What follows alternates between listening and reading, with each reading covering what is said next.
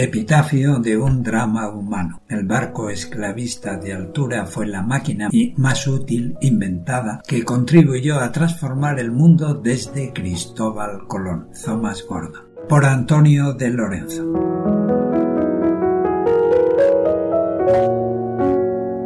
En el momento de la abolición entre 1807 y 1808, 3,3 millones de esclavos trabajaban en las plantaciones en poder de norteamericanos y británicos principalmente, de los cuales 2 millones lo hacían en Norteamérica y otros 0,7 millones en las colonias británicas del Caribe. Solo en 1807 Gran Bretaña había importado para su consumo interno 297,9 millones de libras de azúcar y 3,8 millones de galones de ron, así como 16,4 millones de libras de tabaco y 72,7 millones de libras de algodón, cantidades producidas por esclavos. Ya en 1810 la producción esclava en Norteamérica produjo 93 millones de libras de algodón y casi 84 millones de libras de tabaco. Su valor se elevaba a 316 millones de dólares.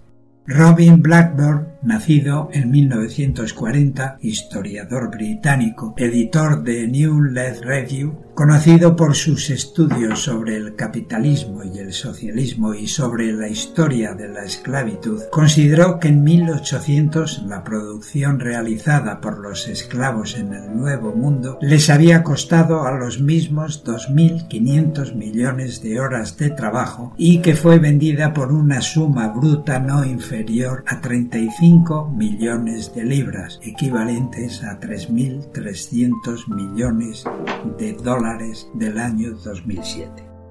Williams Edward Backhart Dubois, nacido en Massachusetts en 1868, sociólogo, historiador, activista por los derechos civiles, panafricanista, autor y editor estadounidense, afirmó que el esclavismo ha sido el drama más grande de los últimos mil años en la historia de la humanidad. Millones de personas arrancadas de sus tierras africanas y trasladados a el dorado de Occidente, un descenso al infierno, un tremendo lugar de tormento y sufrimiento.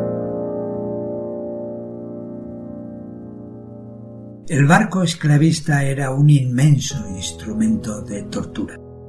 Muchos especialistas de esta tremenda tragedia humana confirmaron que implantaron el terror para controlar a todos los que trabajaban a bordo de los barcos negreros, marineros y esclavos, esclavos blancos y esclavos negros. Utilizaron para llevar a cabo su tarea una serie de instrumentos, máscaras, sillas y jarcias, el gato de las nueve colas, aplastapulgares, el speculum noris, machetes, pistolas, colisas y tiburones.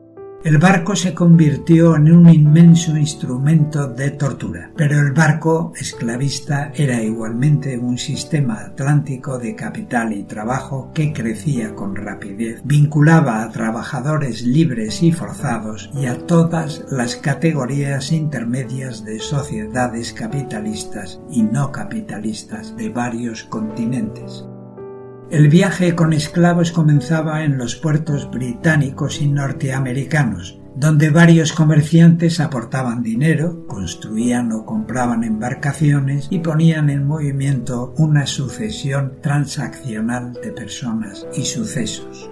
En los puertos de origen contrataban a inversionistas, empleados de oficina y aseguradores, funcionarios gubernamentales, desde aduaneros hasta miembros de las juntas de comercio, pasando por los legisladores, a fin de reunir el singular y caro cargamento en la costa africana.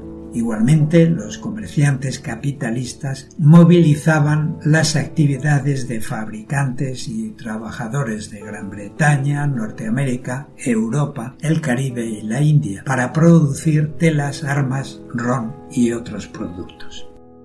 Para construir el barco, el comerciante capitalista utilizaba los servicios del constructor y de un pequeño ejército de artesanos, desde carpinteros a fabricantes de velas, los forzudos estibadores tenían la responsabilidad de llevar el cargamento a la bodega del barco y por otra parte el capitán y la tripulación estaban encargados de cubrir la travesía al otro lado del Atlántico.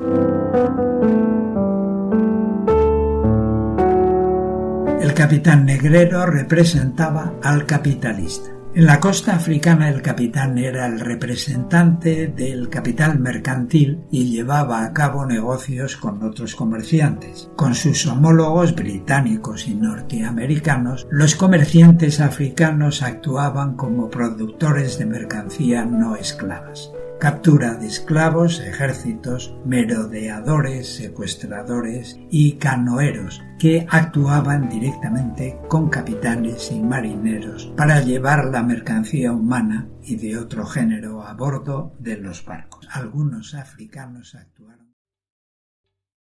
¿Te está gustando este episodio? Hazte fan desde el botón apoyar del podcast de Nivos. Elige tu aportación y podrás escuchar este y el resto de sus episodios extra. Además, ayudarás a su productor a seguir creando contenido con la misma pasión y dedicación.